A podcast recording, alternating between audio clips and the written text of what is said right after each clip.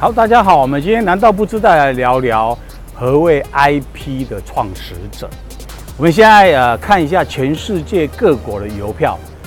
在邮票上面一定会印上自己的国家名称，而唯独只有英国的邮票上面只用英女王的头像为代表他们的英国国号，因为第一枚邮票黑便士是由英国人发明的。这也就是所谓的我们呃话语权的重要性，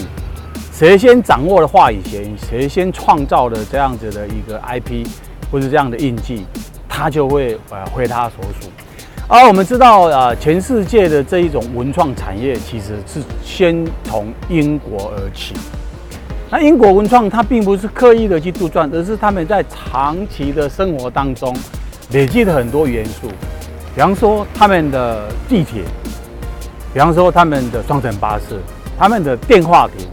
甚至于他们的警卫镜上面的黑帽子、红衣服等等等等，这些都是强有力的一些图形 icon。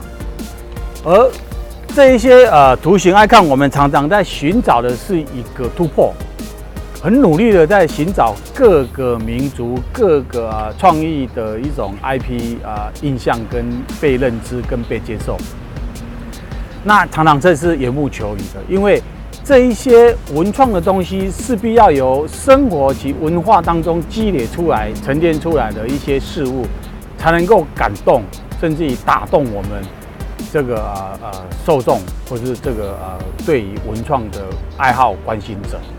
而刻意的去经营杜撰出来，事实上是没有达到这样子的一个效果。